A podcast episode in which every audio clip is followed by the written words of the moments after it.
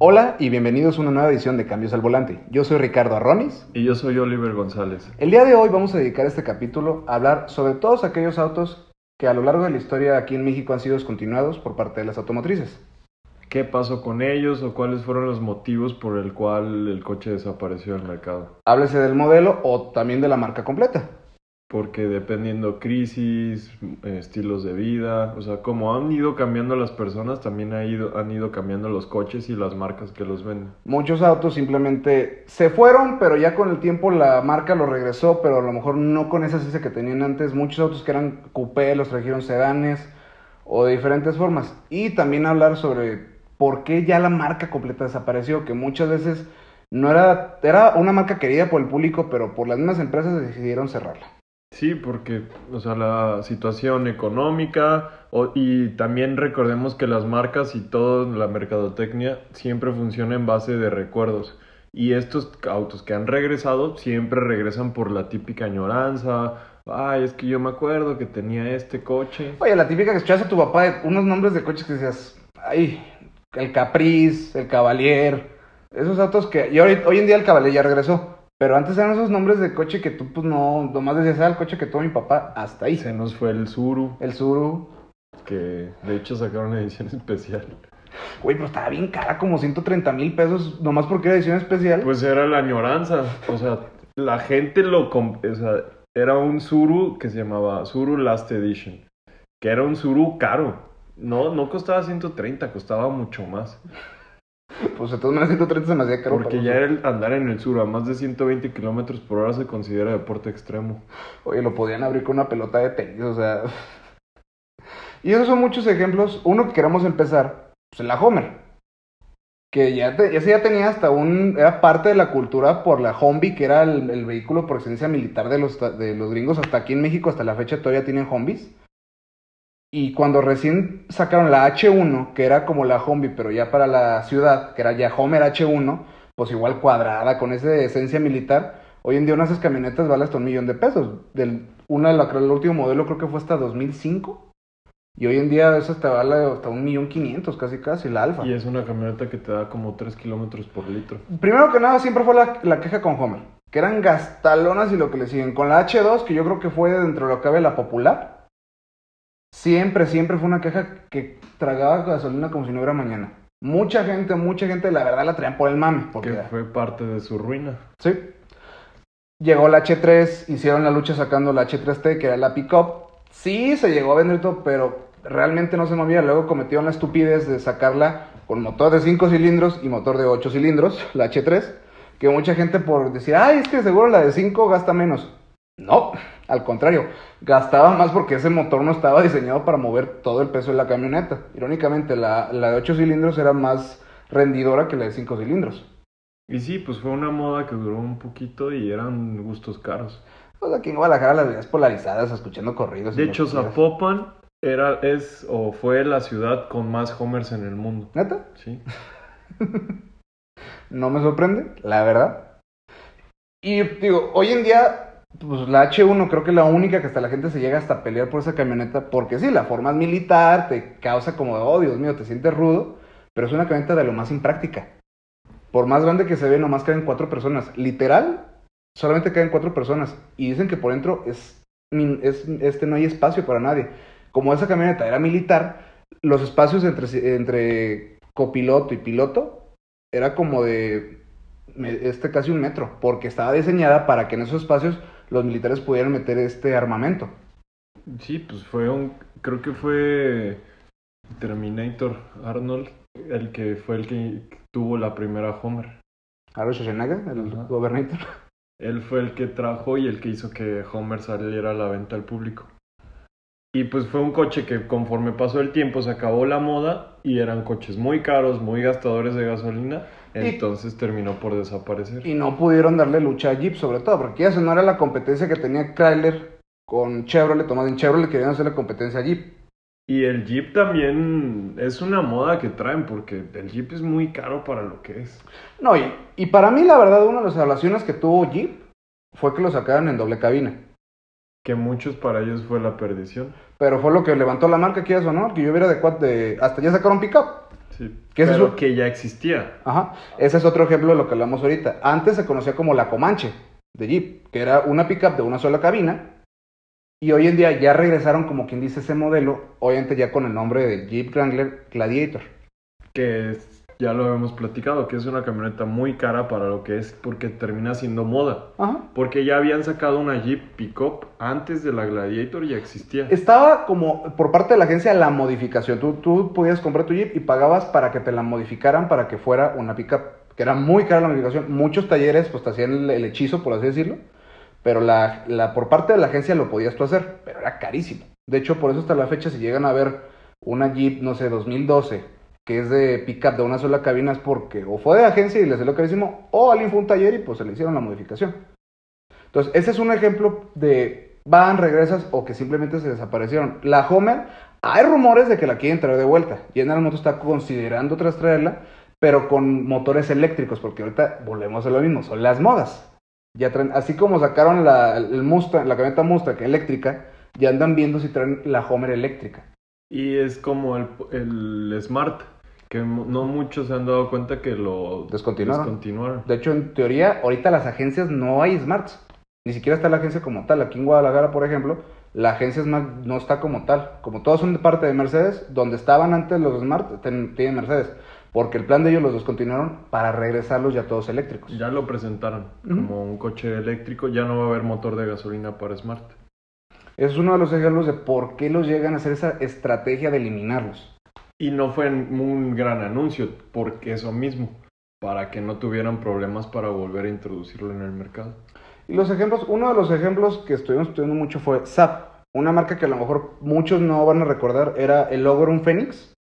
Era parte de General Motors. Estos tenían, entre los conocedores de autos, sabían que la misma empresa fabricaba motores de avión. Entonces ellos se jactaban que sus autos pues tenían técnicamente un motor de avión, por así decirlo. Que esta empresa terminó quebrando porque General Motors tuvo problemas económicos, vendió como tal la empresa, la empresa quiso volver a sacar el auto, pero había unas patentes que todavía que quería, tenía General Motors, y le dijeron, oye, pues échame las patentes para sacar el carro, y como nunca llegaron a arreglo, pues desistieron del proyecto. A partir de 2014 dijeron, ¿sabes qué? Pues ahí muere. Es que ahí es otro problema con los coches. Como el coche no es un ir a comprar una playera y experimentarlo, tienes que saber a lo que te metes y la mayoría de las personas se va por lo más clásico y lo más seguro. No, y muchas cosas, una cosa es la marca y otra cosa es el modelo, porque Abraham, hubo, hubo este marcas de autos que realmente la marca no sobresalió, por así decirlo, pero tenía autos que hacían recordar a la marca. ¿Como cuáles? Plymouth, por ejemplo, mucha gente no lo ubica, pero ellos tuvieron el Barracuda, tuvieron el Prowler, tuvieron esos autos y mucha gente Plymouth ni siquiera lo ubica, pero a algunos sí llegan a ubicar el Barracuda, que era la competencia, por así decirlo, un auto equivalente del Challenger, de esos autos muscle car. Y también están los casos que desaparecieron con promesa de volver, que fue la Bronco. Y ya, ya, ya La va de Bronco ya tiene un rato que desapareció y ya es casi un hecho que la van a presentar de nuevo. Pues de hecho ya presentaron, del concepto creo que se presentó hace como 2, 3 años, ya está presentada y todo. Y muchos fieles porque les gusta el 4x4, para ellos era la Bronco. En Estados Unidos muchos gringos de hueso colorado, a ellos no les importa Jeep, lo que les importaba era la Bronco porque era la de Ford. Y los modificaron, yo vi un video de una Bronco, creo que era 70, que le metieron, le metieron un motor de Mustang 5.0 de los nuevos. O sea, ese es el cariño que le tenía esa marca. Y como dices, la nostalgia de tráetelo de vuelta. Muchos autos también se han ido y planean su regreso y otros autos, pues fue un experimento y no les pegó. De lo que hablamos la semana pasada, era del, de la camioneta nueva de Tesla, que pues básicamente Pontiac lo intentó con la Aztec y fue un fracaso. Pero Tesla es más listo y genera controversia. Es más, la Pontiac Aztec también traía una casita de acampar a la media de la cajuela, cosa que también ya hizo Tesla. Y pues como, no sé si lo dices adelantado a su época, si pues no había el mame que hay hoy en día. Que por eso sigue, sigue hasta la fecha. Otro ejemplo que también yo noté, el Mitsubishi Eclipse. Era el típico deportivo de Mitsubishi que llegó a salir hasta en las de Rápido y Que Furioso. yo creo que ese fue su gran boom. Fue que el- saliera en esas películas Sí. fue lo que hizo que el coche repuntara. Porque quizá en otros países sí Mitsubishi represente mucho, pero en México no representa gran cosa. Son coches que pasan de noche. Desapercibido. Tienen aquí, hoy en día, aquí por la ciudad, ¿qué, qué llegas a hacer? Llegas a sus camionetas porque tienen buena relación precio-equipamiento. Los autos porque tienen buen rendimiento, pero hasta ahí no compras un Mitsubishi por lo bonito, por, ¿no? O sea, O realmente... por tradición. Es una marca que no... Y eso pasa lo- igual con Peugeot. Que por más que sacan promociones, que por más que sacan muchas cosas, ahorita la que más se ve, salvo los Ubers, es la camioneta cuadradita, que es la 4006. Ujú. Que esa está muy bonita y por eso la compra la gente, pero de ahí en más, a mi parecer, Peugeot es una marca que no tiene mucha identidad. Uno, un auto que intentaron, que sacaron su deportivo, que el- era el RCZ, que era como uno tirándole al TT, pero también era muy caro. Entonces sí lo llegaste a ver en la calle porque nunca faltaba una persona que decía es que este nadie lo va a tener o es que lo quiero, me gusta, y lo compraba. Pero también como no se vendió, lo descontinuaron. Y sí, es que son coches que no te dan el valor o no te llama la atención comprar. Ahorita ya Mercedes acaba de anunciar que, ya van a descontinuar el Mercedes SL, que era su, su, Mercedes, su convertible grande, por así decirlo. Que ahí fue error de la marca. Ellos mismos provocaron el destino de, su- de ese auto. Porque como sacaron el AMG convertible, por el precio, ya nadie compraba el SL. Porque era muy caro. Era muy caro y por ese mismo dinero te puedes comprar el AMG que ya estaba considerado como un superauto. Esa es otra de las razones por la cual descontinuaron un coche, por el mismo canibalismo de la marca. Otro ejemplo que también hubo, la Jeep Patriot. Llegó la Compass y dijeron, ¿sabes qué? La- ya, no, ya la verdad está viendo mal la Compass. Quita la Patriot y deja la Compass. Porque sí implica de todas maneras un costo de producción en, en planta. ¿Y actualmente qué pasó? Ya. Sigue vendiéndose La Patriot ya no. la Compass. A la Compass hasta la fecha pero es... no anda muy lejos porque también sacaron la Cherokee. Ajá, No la, chiquita. gran Cherokee, La pero la. Cherokee, que son Pero, camionetas muy Si te fijas, la. Compass también la modificaron para que fuera un poquito más grande. De estar en un segmento, la cambiaron de segmento, que fue también lo que pasó con la Tiguan. Si te fijas, la Tiguan era una camioneta chica. Ya la rediseñaron, ya, ya está disponible hasta con tres filas de asientos, que con esto quitaron por ahorita la Tuareg, que terminó comiéndose a la Touareg, Ajá. otra camioneta que, Que planeros- por eso mismo. que ahorita por lo Volkswagen, que fue lo que hizo. ¿Sabes qué? Voy a hacer la Tiguan más grandecita, quita la Tuareg y entra la Teramont, que ya es su camioneta grande. Pero si tienen planes de todas maneras regresar con la Touareg porque era su camioneta lujosa, por así Sí, decirlo. siempre fue la camioneta más cara de Volkswagen. Pues es que era una Cayenne barata, por así decirlo. Y es lo que pasa con el Arteon. Ah, es el- un coche ajá. que es muy... No sé si recuerdan el CC de El Passat CC. Que era el Pues de la forma... de- Como digo CLS. De, de cucaracha. Ándale. O sea, era... Ese coche lo suplió el Arteon.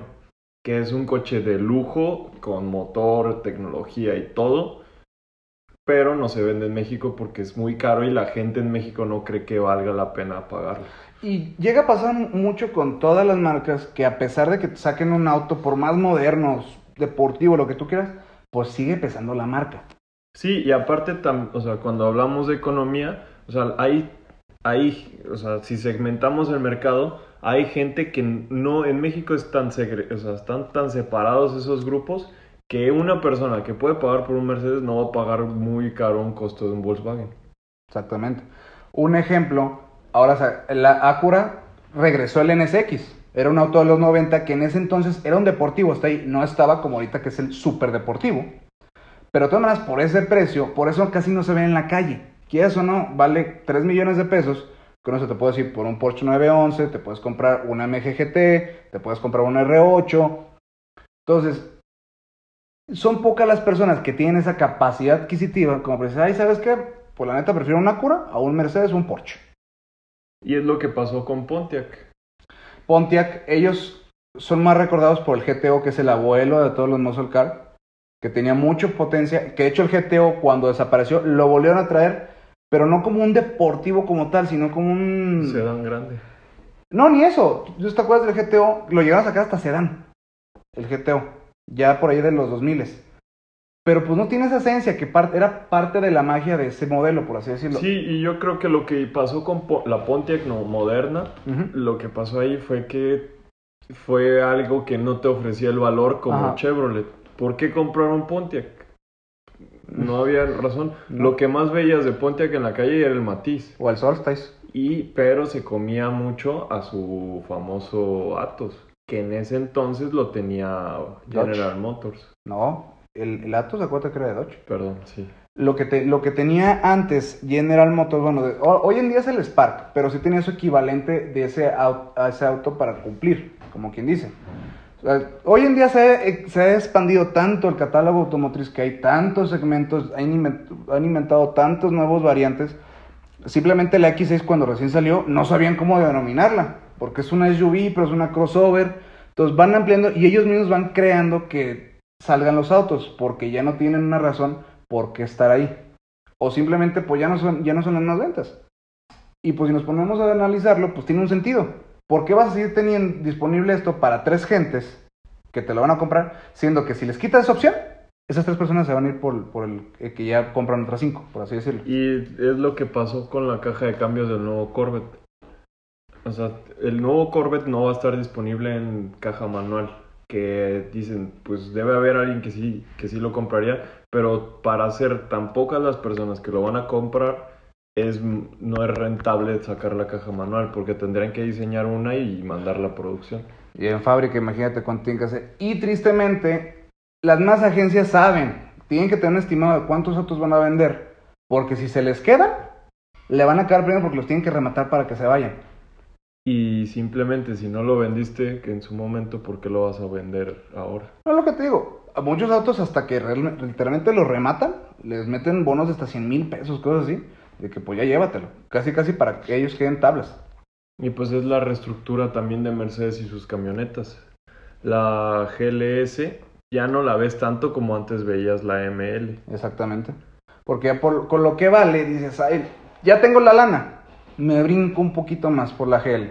Y también hablando de la GLE, que es la sedán, la normal, no la coupé, también se bajó muchísimo el mercado por la coupé, que también... Y aparte le cambiaron mucho el modelo, eso también influye que luego ya no peguen los autos. Tenían un modelo bien y le modifican ciertas cosas que ya no caen en la gracia de la gente. Y la, es ahí los gustos de la gente cambiaron. Ya antes no tenían las coupés y la X6 era la única que estaba en ese rubro, entonces si querías Mercedes no tenías esa opción y comprabas otra camioneta. ¿Cuántas ML? ¿Cuántas ML con veías ML63 en la calle? Uy, era, es más, yo creo que lo que ahorita veo de X6 o de GLL, GL Coupé, lo veías en la ML63, que era una camioneta que no la tenía hasta catalogada como de mamá, era camioneta pues como de hombre, ¿sabes? Y también algo que pasó, que, y lo estamos viendo, es el mercado de las minivans. Cómo poco a poco han bajado las tendencias de que una familia tenga una minivan. Ya mucha gente prefiere una camioneta mediana a una mini... También es en parte porque son muy caras, la verdad. La y la verdad. verdad, de- capacidad de equipaje no tienen. No, y de hecho un amigo una vez nos dijo, somos tres, cuatro de familia, ¿realmente se necesita una minivan?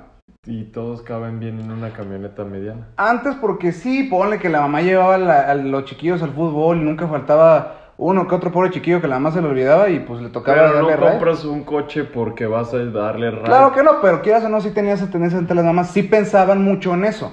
Hasta, pero en mi casa hasta la fecha sí piensan de que, ay, pues si lle- llegamos entonces, pues conforme van creciendo, la neta, es una vez al año, ponle que ya realmente es un viaje entre todos en la familia, pero siguen con esa idea de que, ah, Y ya las minivans son muy caras. muy caras.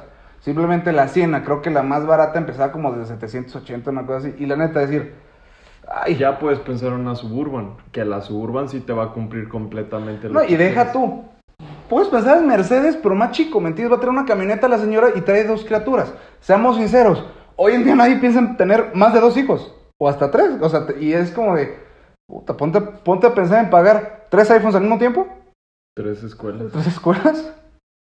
Sí, es, es que ahí también hablamos del cambio en el gusto de las personas. Claro. Porque antes, ¿cuántas guayins veías?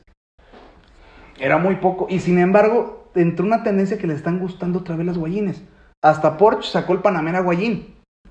Uno de los autos que en Estados Unidos para mí se me hizo interesante que aplaudieron, ahorita también ya está descontinuado, fue el, el CTS V Guayín. El Cross Golf que sacaron aquí, que ya descontinuaron. Pero ese Cadillac que te digo, le hicieron, hicieron como te- le ganó un Ferrari en arrancones un California. O sea, imagínate el motor que traía. Pero era un Guayín, o sea, es como el camioneta de papá deportiva, ¿me entiendes? Y de hecho, Top Gear lo llegó a hacer su comparativa. Traían un clase E AMG, Guayín. Traían, eh, uno agarró una minivan y le puso un motor para, driftear- para hacer drift, y otro traía también el Porsche Guayín. Que son super autos de papá, literal, esa es la Pero, expresión. o sea, en mi opinión, a mí el guayín no le encuentro un gran uso. No, pues son gustos. O sea, uno que había muy común era la Subame, que era un Suru Guayín. Y ese aquí en México sí lo veías más o menos. Mi abuelo tuvo uno de esos y literalmente era un Suru Guayín. Otra que desapareció fue la Tracker. La Tracker, y esa era mucha cultura, la neta. Y esa la descontinuaron por completo. Pues de hecho, tú me platicaste que en una ruta de 4x4 De- había un grupo de trackers. Ahí Era muy chistoso porque todo su grupito era puras trackers y arregladas, levantadas y todo. Más adelante también nos tocó ver unas, creo que no me acuerdo si eran Mitsubishi o Suzuki, también de esa que veían que tenían el modelo, pues todo terreno, por así decirlo. Y pues te da risa que hay gente que tiene ese espíritu. O sea, hay grupos de solamente trackers. Pero también no logran las expectativas deseadas. O ya la marca, ¿sabes qué? ¿Por qué le voy a dedicar dinero a esto? Si lo que me está dejando ahorita es a lo mejor hacer sedanes. Y pues es tratar lo más que puedas de no canibalizar el negocio. Cadillac ahorita yo creo que es el que más ha estado batallando entre Cadillac y Lincoln. Han intentado hacer su regreso triunfal por el momento. Lincoln Continental lo, regresaron. Aquel auto que en los 60, 70 es el que sale en el video de Sugar de Maroon 5, era un sedán convertible con puertas suicidas. Pero ¿y qué pasaba en ese entonces? También tienes que tomar en Eran las cuenta- tendencias. No, no tampoco, tampoco las tendencias. Sí, ¿Qué era? era? un mercado nacionalista que Ajá. quería lo nacional, Claro. que quería lo americano, pero también toma en cuenta que en esos años no era tan fácil conseguir un coche europeo o, asiático. Sí, pero tú entiendes una cosa de las tendencias que, por ejemplo, en los años 60, 70 era muy común un deportivo grandote como lo era el Charger. Autos de dos puertas, pero que caían perfectamente una familia de hasta cinco personas. Pero ahí te digo, ¿por qué no tenías un Lancia? ¿Por qué en México no tienes Lancia? Porque eso ya era muy difícil de ¿Por conseguir. cuál era el Sí, superauto? pero ¿Cuál yo ahorita me refiero cuál a la era el coche de lujo para alguien que tenía dinero en antes de los 2000? Antes de los 2000 aquí en México, ¿Que un Porsche?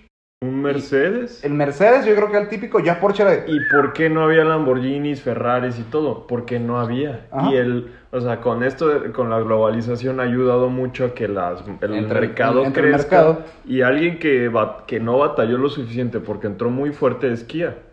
Mm, Porque en otros lugares del mundo Kia es fuerte, Sí, pero Kia es barato. Tiene 7 años de garantía. Y pues eso es lo que más le ayudó, porque aquí en México las marcas no se hacían tan re- tanto responsables por sus coches después de las garantías.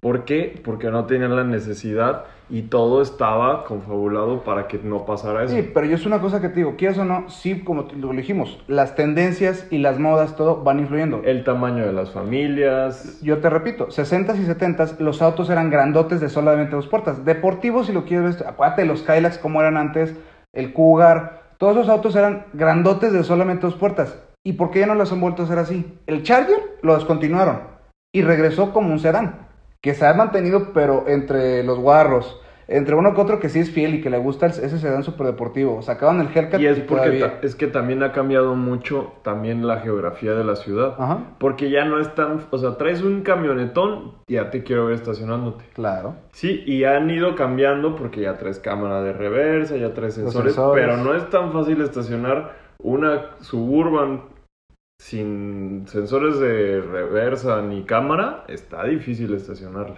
Claro. Y recuerda que, o sea, eso normalmente es una señora de familia o un papá de familia.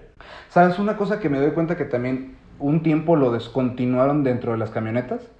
Que en la cajuela el vidrio se podía abrir. Hubo un tiempo que, o sea, antes lo tenían todas las camionetas de default y de un tiempo para acá ciertas camionetas lo dejaron de, de usar.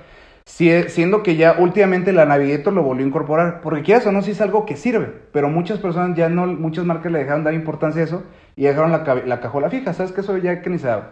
Pero realmente te sirve, la neta, para no abrir toda la cajuela, nomás abres eso. Simplemente ya están quitando los encendedores en los coches. Ya lo están sustituyendo por cable, por puertos USB, porque la gente ya no usa el encendedor. Ya no fuma. Pues de hecho ni siquiera ceniceros tienen.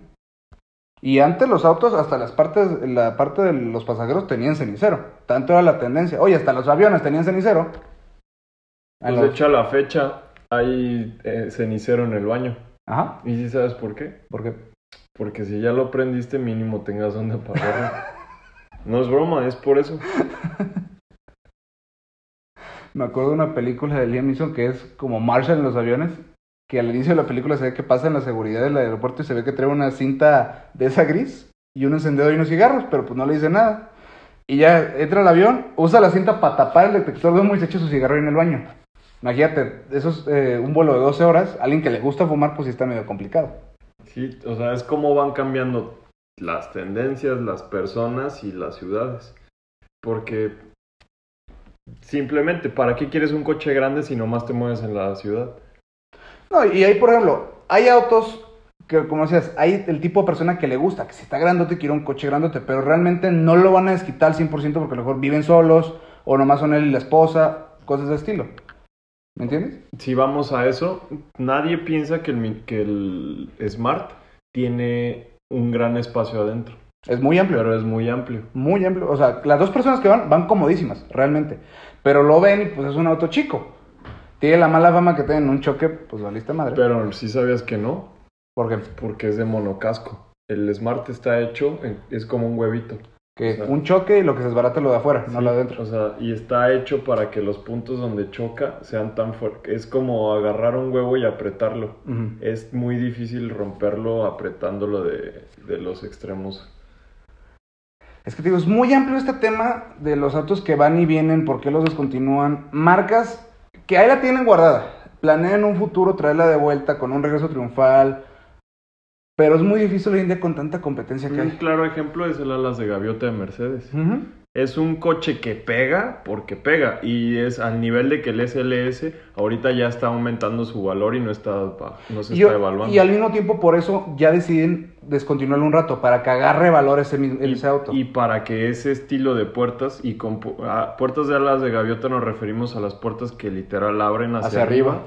Porque sí, es impráctico, pero es un gusto que no, te... o y- sea, y es que- un auto que, sí, no es como que te vas a estacionar en batería o algo así, no, es un auto pues que te va a recibir ballet porque lo vas a usar pues por mamón.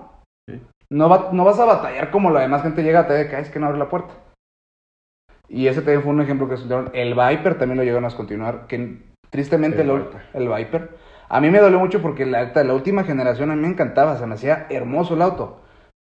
Pero tristemente no pudieron ahorita con la competencia que hubo. ¿Y sabes quién empezó este, este pelea tan grande? Audi. Audi con el R8. Estaba muy separado lo que eran las marcas grandes de superdeportivos y las marcas, sí, de gama alta, pero sí.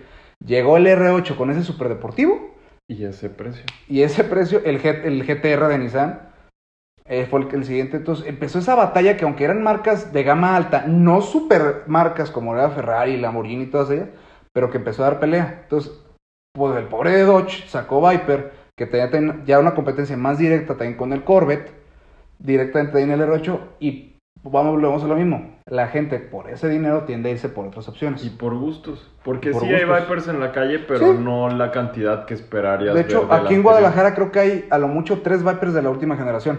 Y está hermoso ese. A mí se me hace precioso. Pero está tristemente esa pelea que no logran aguantarla. Y no, no le siguen metiendo, la marca no va a seguir produ- produciéndolo, no es para darle gustos a unos cuantos. Creo que también tuvo problemas con los rendimientos y la contaminación. Esos son factores, pero quieras o no, eso se puede arreglar, como que dice. Porque el otro caso de contaminación, el, el Mustang no se vende de... El Shelby no se vende.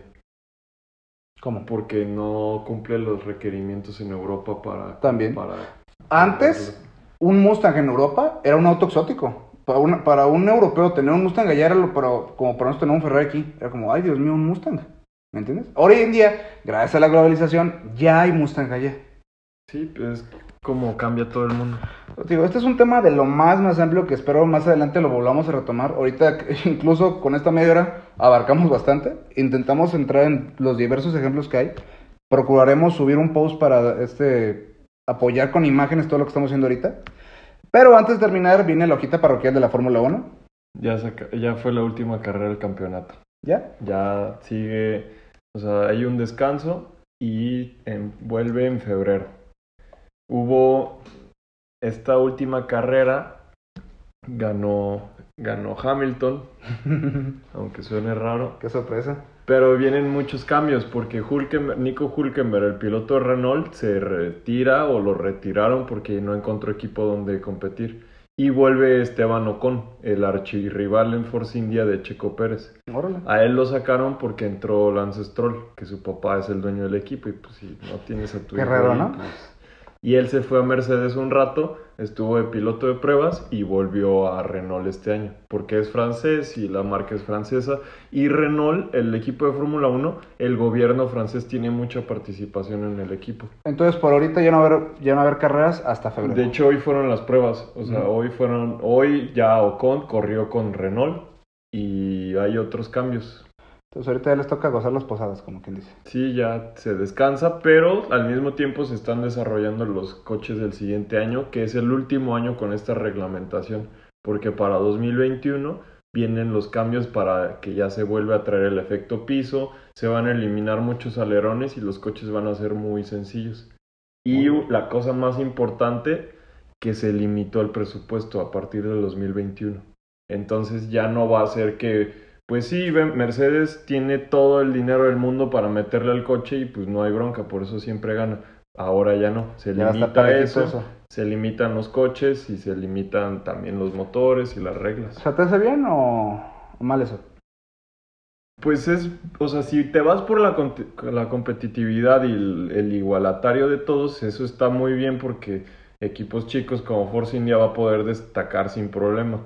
Pero es algo muy bonito de la Fórmula 1. Que cada equipo Porque en otras categorías como la NASCAR o la Serie Kart o la Indy son mismos motores, mismos coches para todos y sí, el piloto resalta, pero no se desarrollan las tecnologías que se No, tienen. pues tristemente, parte de la humanidad es porque todo el mundo tenga la oportunidad de desarrollar. Sí, no, y es, es que, o sea, el nombre de nuestro podcast, Cambios al Volante, los cambios al volante salieron de la Fórmula 1 y uno de los primeros coches que lo tuvieron fue el Enzo. ¿Mm? que fue tecnología sacada y traída para acá. Los Mile Hybrid, los nuevos coches que ahorran, bater- que ahorran energía con los frenos, es un sistema que salió de la Fórmula 1. Los alerones que se mueven conforme la velocidad y el viento para tener el mejor agarre, salió del DRS de la Fórmula 1. Son muchas cosas que salen de la Fórmula 1 hacia los coches. El ABS salió de la Fórmula 1. Órale. El control de tracción, ese no estoy muy seguro, pero Pero- también salió de la Fórmula Pues son 1. tecnologías que inventan y que ya pues, los traen a los autos de calle. Sí, porque Pero- aunque no lo crean, los coches de ahorita de Fórmula 1 son V6, vi- V6 Turbo y son híbridos. O sea, nadie espera eso, pero son evoluciones que tiene que pues, todos los cambios son buenos. Pues bueno, estas fueron las noticias de la semana de la Fórmula 1. Les agradecemos mucho por escucharnos. Les pedimos por favor visiten nuestras redes sociales. Estamos en Facebook, Instagram como Cambios al Volante. El día de mañana subiremos un post con imágenes de los autos que hablamos el día de hoy para tener como imágenes para apoyar lo que hablamos. Entonces nos vemos la siguiente semana. Muchas, Muchas gracias. gracias.